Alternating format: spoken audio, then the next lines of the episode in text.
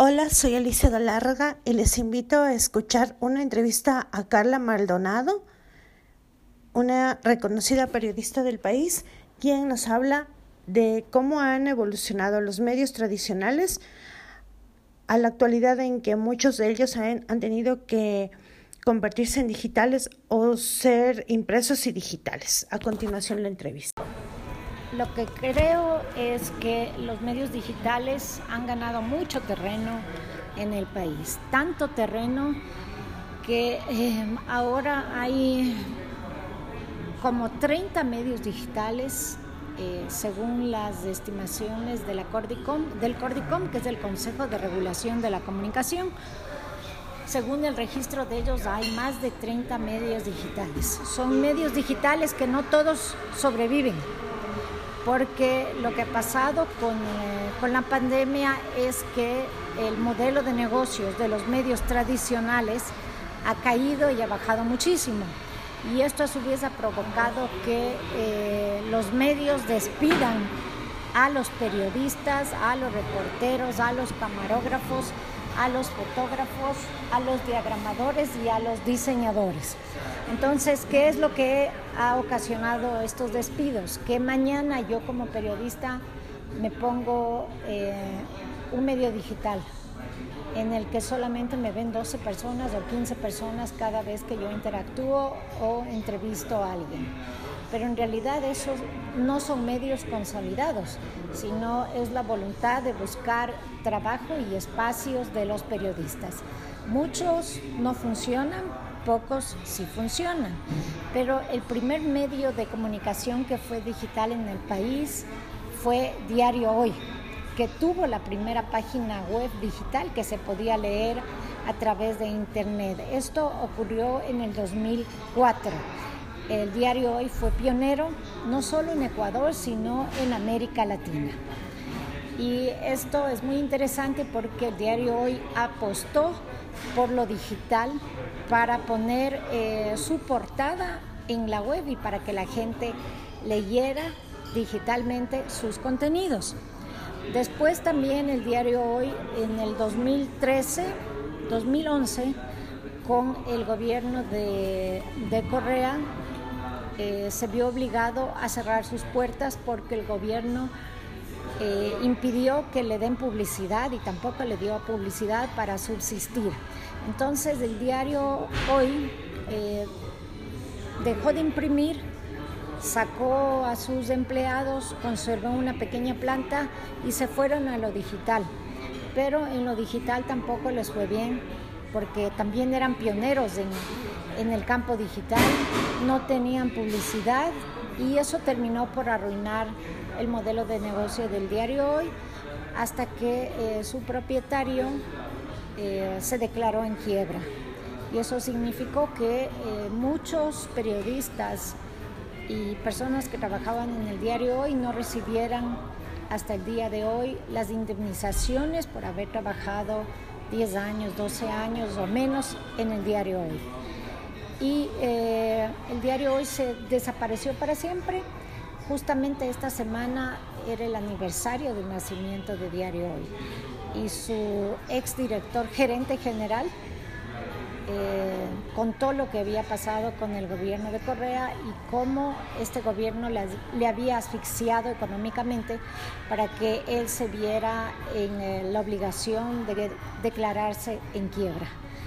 ¿Y por qué pasó esto en este gobierno? Porque eh, el diario Hoy publicaba reportajes de investigación sobre la corrupción y esto era insoportable y atentaba contra el, el modelo político que había implementado el presidente Rafael Correa. Esa es una historia. Después, a partir del 2013, el primer medio de comunicación completamente digital o nativo digital, como se dice, es la revista Plan B. Ellos son los pioneros en tener esta revista. Se acabó Vanguardia también por el tema de la ley de comunicación de 2013, en la época del, eh, del correísmo ellos tampoco tuvieron la posibilidad de imprimir nuevamente y fundaron, una parte de los que trabajaba en la revista eh, Vanguardia fundó Plan B. que es realmente el primer medio digital, completamente digital que apareció en el país y que tenemos hasta ahora. Tiene, es, es un medio digital que tiene contenidos de investigación, hace muy buenos temas, pero también tiene dificultades de, eh, económicas porque últimamente he visto que piden suscripciones a los lectores y en este país la gente considera que no debe eh, comprar contenidos ni suscribirse porque estamos atravesando una crisis de un año y cinco meses, casi seis meses, por la pandemia donde hay otras, em, hay otras prioridades antes que suscribirse a una revista digital. Pero Plan B ha ganado premios internacionales de periodismo por sus investigaciones que realmente son muy buenas y sólidas y comprobadas. Y la mayoría de estas investigaciones son eh, de corrupción y siempre en contra del gobierno de la década perdida que es Rafael Correa. Después tenemos en, eh, en lo digital también el portal Cuatro Pelagatos, que para mí es el mejor eh, portal periodístico de análisis que existe en el país. Si tú quieres saber qué es lo que pasa políticamente en el país, tienes que leer Cuatro Pelagatos. Ahí este portal es de accionistas, entre los cuales están todos periodistas que escriben, hacen los análisis e informan lo que está pasando en el acontecer nacional. A ellos inicialmente tampoco tenían fondos para eh, sobrevivir pero después de estar varios años en el mercado y de ser tan buenos en su trabajo, ahora tienen publicidad y pueden vivir de eso. Y claro, es un equipo mínimo el que trabaja, pero tiene también muy buenos editorialistas que analizan desde diferentes perspectivas la realidad ecuatoriana. Después también tenemos otro portal eh, nativo digital que apareció en el 2017 que es Código Vidrio, también especializado en investigaciones. Código Vidrio también tiene eh, un número muy limitado de periodistas, son tres. ¿Y qué hace para sobrevivir? Eh, participa en proyectos de investigación a nivel latinoamericano.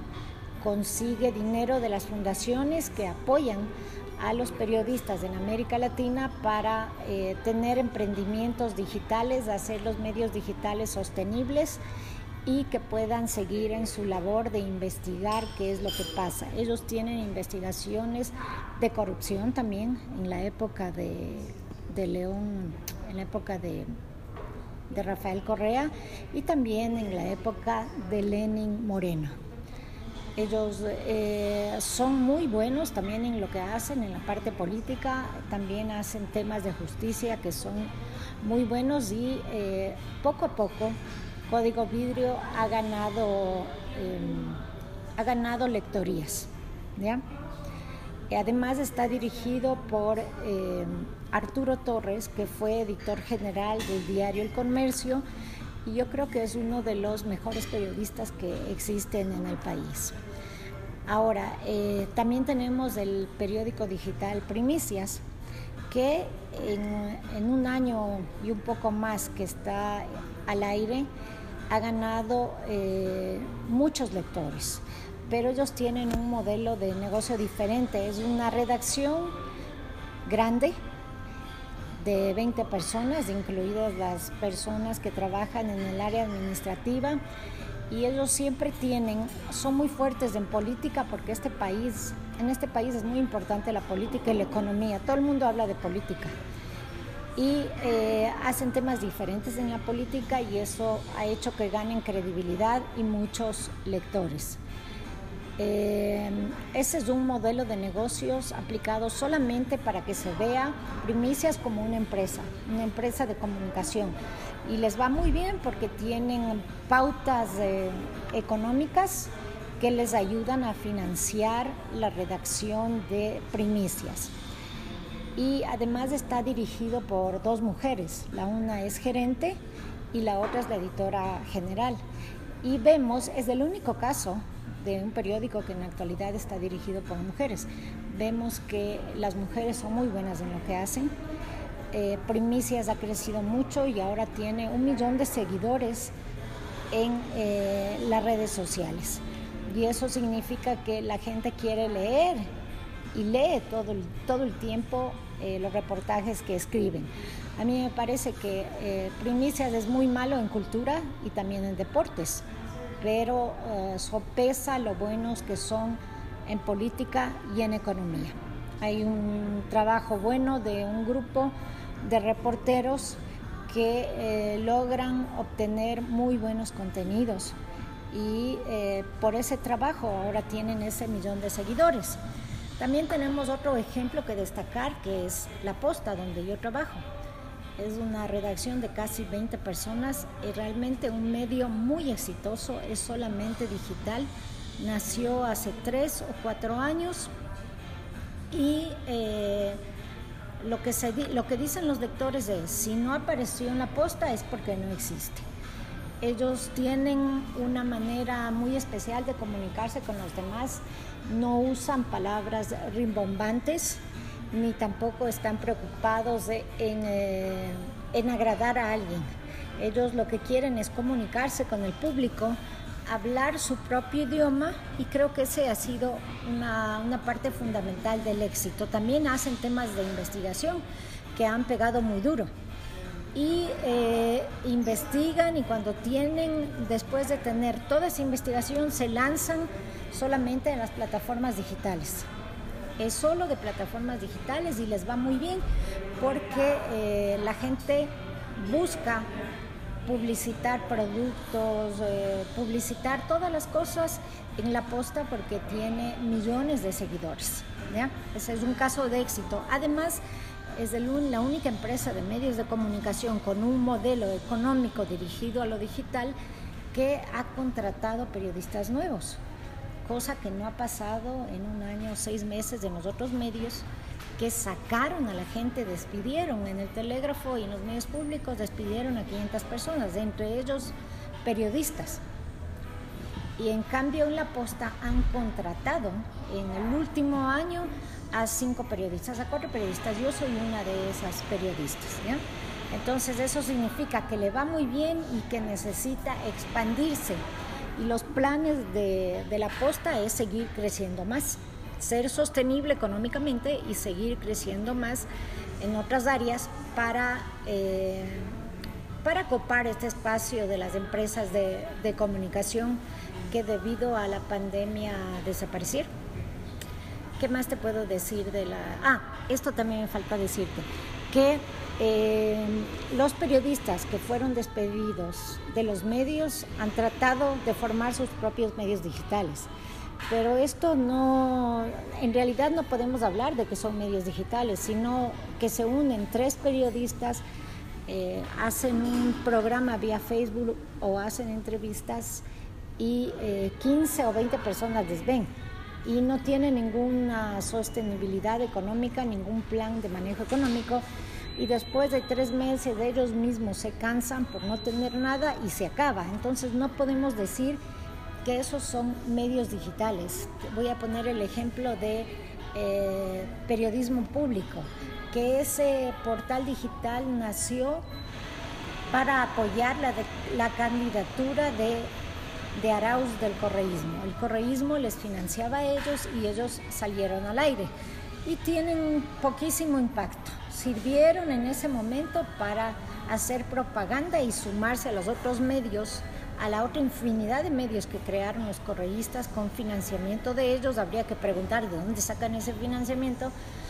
para hacer propaganda sobre ADAO, sobre el correísmo, el plan de gobierno, etcétera, etcétera. Entonces, periodismo público, lo grave del tema que a mí me parece es que son los periodistas que fueron despedidos de los medios públicos, del canal público y que conformaron esta plataforma de periodismo público. Ellos tenían la intencionalidad de, eh, que la gente choque contra los medios públicos, porque solamente existen tres medios públicos en este país, los demás son medios incautados que son diferentes. Por eso jugaron con el nombre, porque ellos decían que querían hacer un verdadero periodismo público. Pero es totalmente falso, porque son los antiguos periodistas que estaban en los 10 años del correísmo, que fueron alfombra de Correa y que eh, hacían lo que les decía el gobierno sin ninguna postura crítica, sin negarse a ello, para eh, formar este estado de propaganda del que hablan muchos, especialmente el periodista Roberto Aguilar, que es de Diario Expreso. Él es el primero que acuñó ese término. Él dijo que en los 10 años del correísmo se creó un estado de propaganda con la ayuda de los medios públicos. Y claro, es verdad. Y estos periodistas que fundaron el, que crearon el portal Periodismo Público vienen de esa época. Entonces, nunca pueden decir que van a ser un, un nuevo periodismo público, pero jugaron con, dos, con esas dos palabras para afectar también la imagen de los medios públicos y para decir que ellos sí hacían medios públicos cuando ellos estaban mucho antes que, que nosotros, que la nueva administración que llegó en la época del gobierno del presidente Lenin en 2017 con otras ideas y terminando lo que hacía antes de los medios públicos, que era eh, trabajar, inventarse noticias para atacar a todo opositor al gobierno de Correa. Eso es lo que pasaba en los medios públicos. Había una unidad de investigación especial en la televisión que fraguaba reportajes en contra de líderes sociales, de líderes indígenas, de periodistas y de cualquiera que fuera opositor al gobierno de Correa. Entonces, es esta misma gente que hizo eso en los medios públicos, las que, la que le bautizaron como periodismo público a este portal, que ahora ni siquiera tiene, ya casi no tiene incidencia. Sirvió solamente para la la propaganda electoral para la campaña electoral del candidato del correísmo, que era Andrés Arauz. Pero igual no tienen publicidad, tampoco les ven.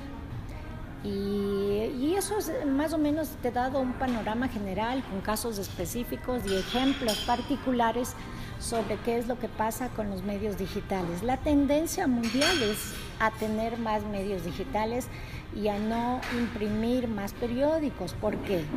Porque se acabó el modelo de negocio de las empresas que ganaban mucho dinero vendiendo ejemplares. Sin embargo, eh, hay periódicos como el New York Times y el Washington Post que vieron esto ya venir desde 2013 y empezaron a prepararse para la transición y el cambio y que conservan eh, los periódicos impresos, pero son muy fuertes en el tema eh, digital. El New York Times tiene 3 millones, 3 millones de suscriptores. Viven de eso. La publicidad y las suscripciones hacen que el periódico pueda eh, sacar eh, su versión impresa que ahora me parece que está en 800 mil eh, ejemplares diarios, pero eso te voy a verificar y te voy a comprobar.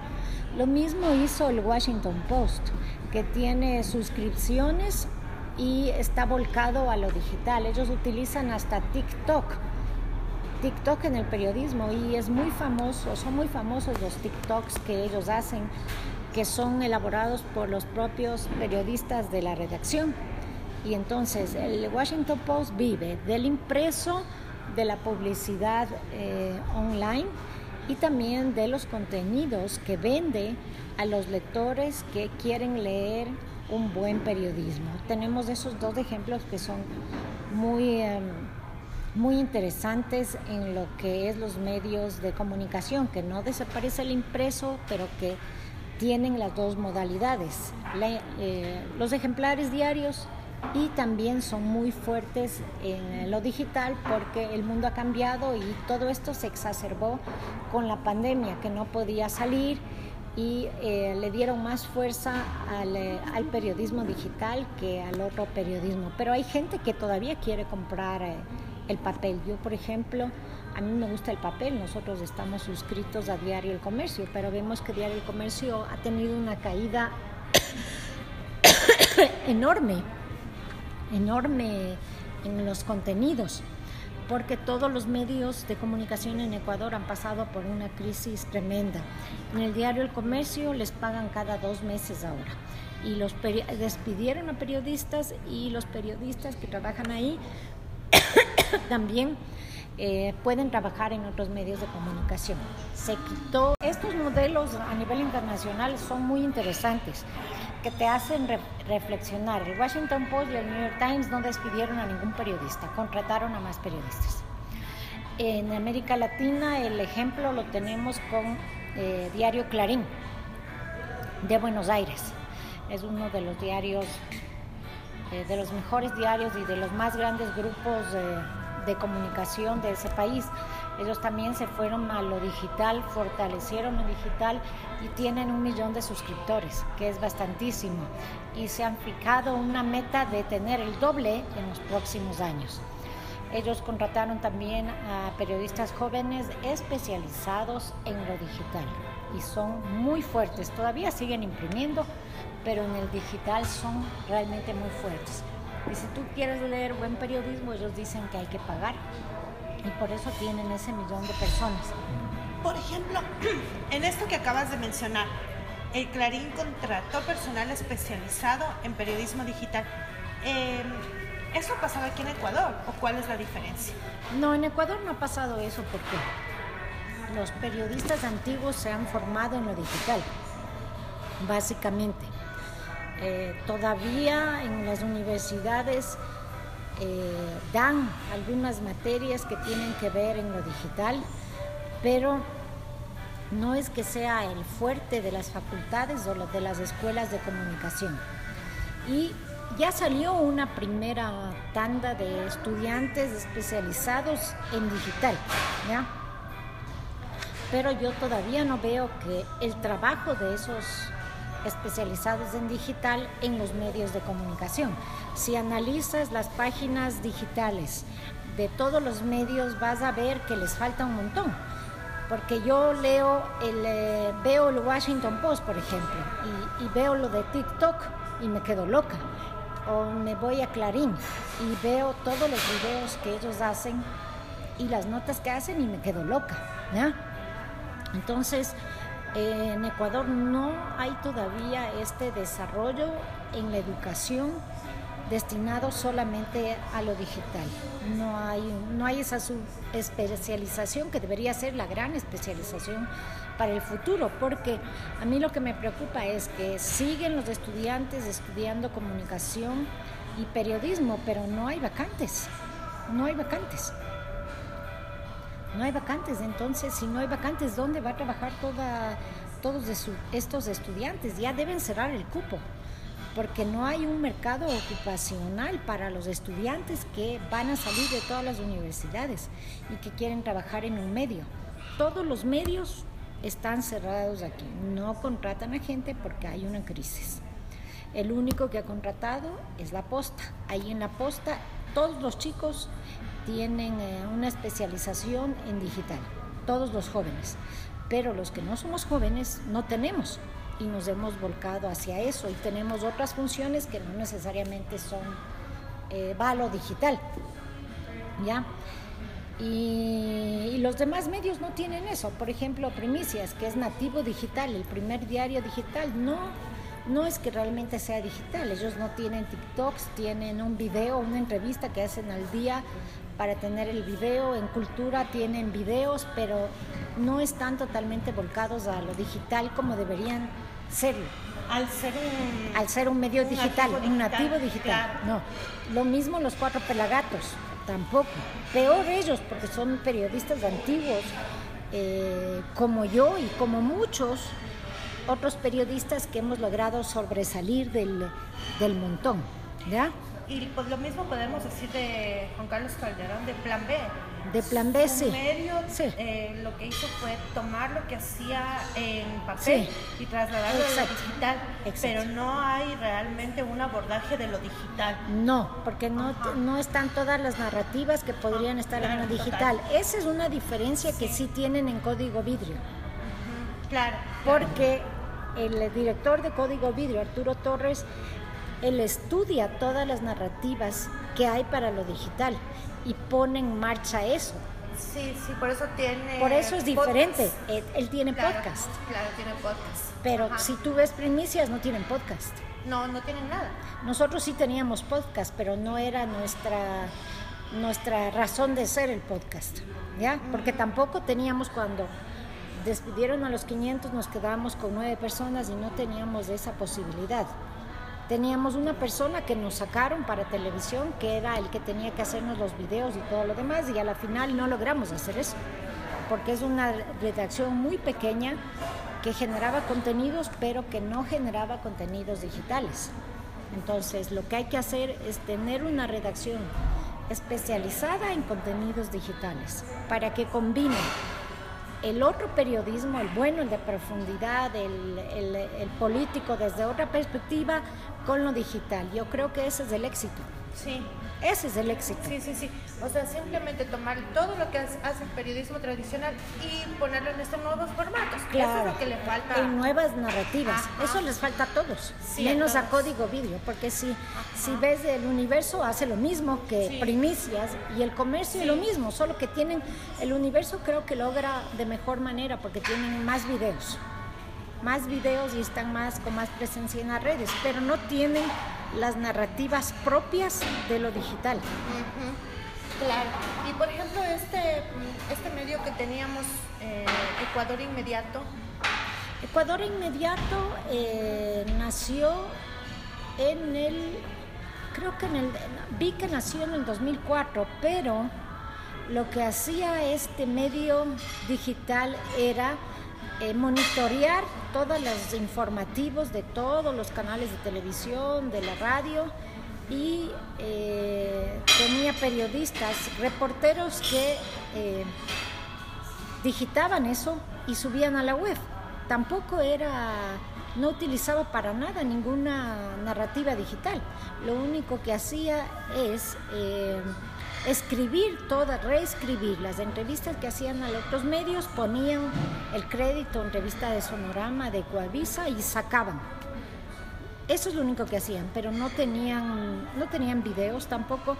El director hacía una entrevista política que se podía oír pero no se podía ver y no era un medio, era un medio que estaba en el espacio digital pero que utilizaba cero narrativas digitales, cero y que vivió gracias al correísmo. ¿Cuándo se acabó la bonanza del correísmo, que era el que le pagaba con publicidad para, para los contenidos de ellos, tuvieron que cerrar.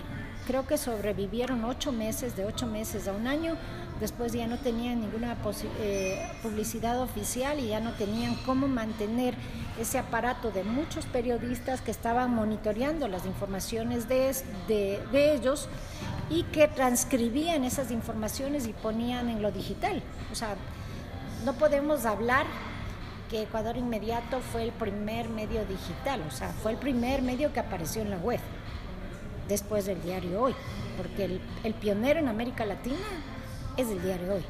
Después apareció Ecuador Inmediato, pero lo único que hacía es colgar en la web, pero no hacía podcast, eh, solo tenía este video de la entrevista del director y nada más. No utilizaba ninguna de las narrativas digitales que se utilizan en otros medios eh, en el mundo para eh, poder vender sus contenidos y atraer. Ahora, también el problema aquí es que hay demasiada oferta de contenidos. Ese es un grave problema y el lector no sabe a dónde irse ve el comercio, ve el contenido del universo, de primicias, también está la posta, ve plan B, eh, ve cuatro pelagatos y aparte de estos medios existen una docena de medios pequeñitos digitales, entonces ¿a dónde se van los, la gente que quiere enterarse? Se va a ir de ley al universo o al, al diario El Comercio o Expreso, si quiere tener una idea de lo que pasa en el mundo. Los jóvenes se van a ir por la posta, porque hablan el mismo idioma. Pero así como la posta, hay otros medios internacionales que te brindan un montón de cosas. Y tampoco es que la gente va a pasar cinco, seis o siete horas pegado al teléfono viendo lo que pasa en el resto del mundo, porque tienes que trabajar. Eso podría servir para los, los que están en la universidad, pero para la gente que ya trabaja es imposible. Entonces, hay tanta oferta de, contenidos que puede ser bueno, pero también es malo, porque los, los, lectores no saben a dónde irse.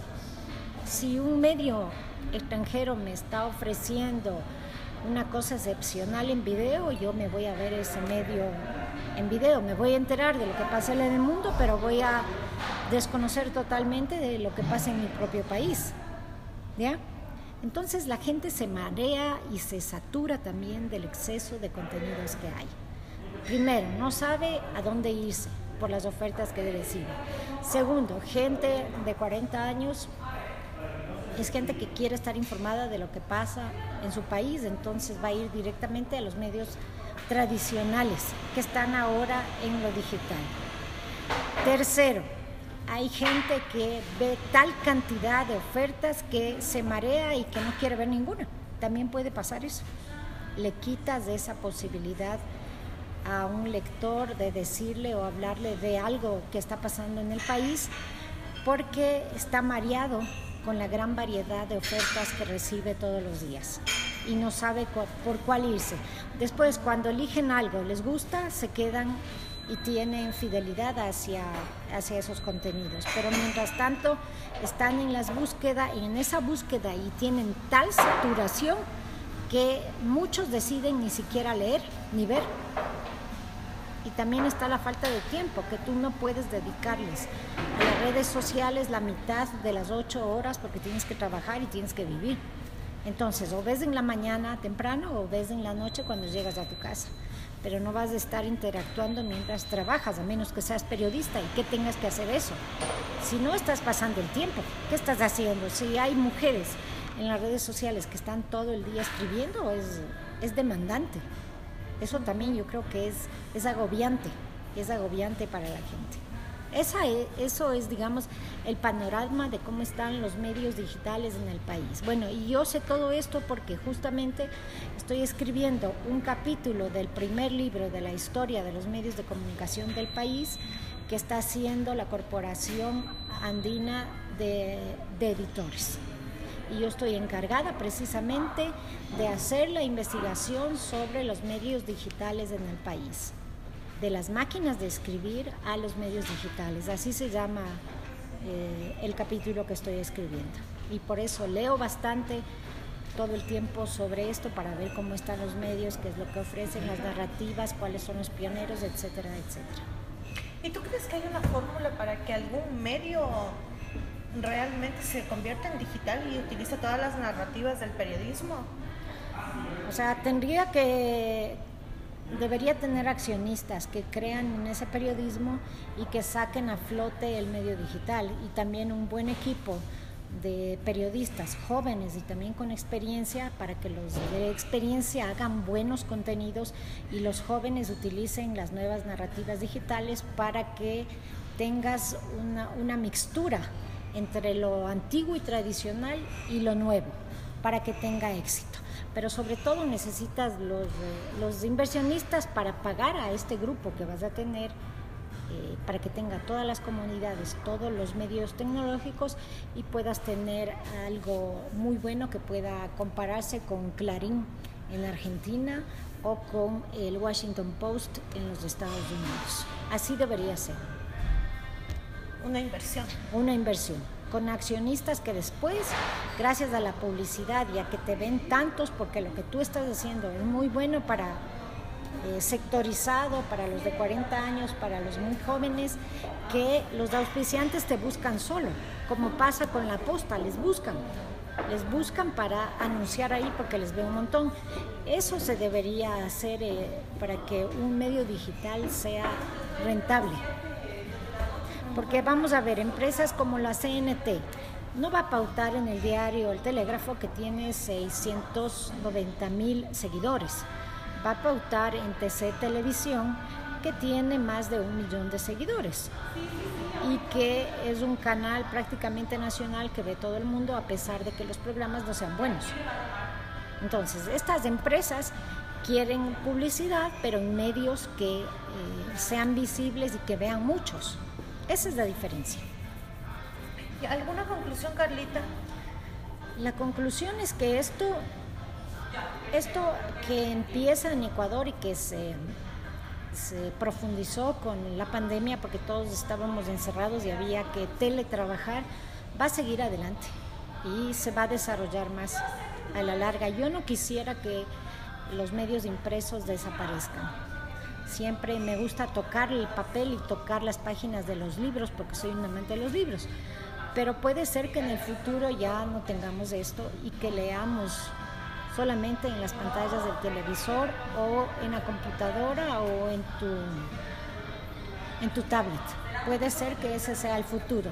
Aunque Umberto Eco, el, eh, el experto semiólogo italiano que ya murió, él decía que nunca van a desaparecer los libros y que tampoco van a desaparecer los periódicos, que habrá menos, pero que hay amantes de la literatura, de los ensayos y de los periódicos, que ellos van a lograr que eh, no desaparezca el papel, el papel para informar o el papel para eh, fantasear y conocer lo que pasa en las novelas. Así es que yo confío en que las palabras de este semiólogo italiano sean ciertas como amante del papel y que no desaparezcan. Pero, pero no estoy muy segura tampoco, tal y como han evolucionado las cosas. Yo creo que más tarde los medios digitales que son fuertes ahora van a ser muy potentes y que seguramente nacerán otros con un nuevo modelo de negocio que les va a, a gustar a muchos. Pero también hay que considerar que este país no lee mucho. Mis alumnos de la universidad no leen, solo pasan en, en, las redes sociales y se informan a través de las redes sociales, pero no leen un periódico al día, ni siquiera ven un noticiero al día. Entonces, para mí están en, la, en un mundo de la ignorancia. Y así son muchos jóvenes y muchas personas adultas del país, totalmente desinformadas, desapegadas de lo que pasa. Solo si hay ruido en las redes sociales saben lo que está ocurriendo ahí. De lo contrario, no, porque no les interesa. Y eso es bastante triste. Y con ese tipo de ciudadanos, ¿cuál es el futuro del país? Es, de, es bastante complicado, porque la gente tiene que leer, informarse, eso te hace reflexionar, te hace aprender todos los días, mejorar lo que está mal y desechar lo que realmente no sirve para este país. O sea, no hay una memoria histórica, una memoria histórica y un país que no tiene memoria histórica está condenado a hacer lo mismo. Ay, me olvidé que en los 10 años de Correa la corrupción rampeaba hubo 70 mil millones de dólares gastados en corrupción según los cálculos de la Comisión Nacional Anticorrupción. Pero como yo soy joven, voy a la universidad y solo me entero en las redes sociales y en las redes sociales veo a unos pocos locos y locas que a cada rato recuerdan eso, a mí no me interesa. Entonces ya yo voy a ser el próximo ministro de, de algo en este país y como no me acuerdo, entonces sigo haciendo lo mismo. Y estamos en una rueda infinita y destinados a repetir los mismos errores del pasado, porque no hay ese conocimiento, eh, no hay ese interés por mejorar, por reflexionar y por cambiar las cosas en este país y por incluir también, ¿no? porque este país tiene... Eh, el 3% de la población que es indígena y ellos tienen que ser incluidos, ellos son partes de nuestro país y a ellos también hay que educarles para que se mejoren las condiciones en las que ellos viven y especialmente a ellos hay que ayudarles porque son los más pobres de los pobres. Entonces este país tiene pocas posibilidades de llegar a ser más democrático si las cosas están, están así y si no mejoran y si los nuevos líderes que se están formando en las universidades no están interesados en, en, lo que pasa en su propio país y se enteran de lo que pasa solo a través de las redes sociales y cuando hay escándalos.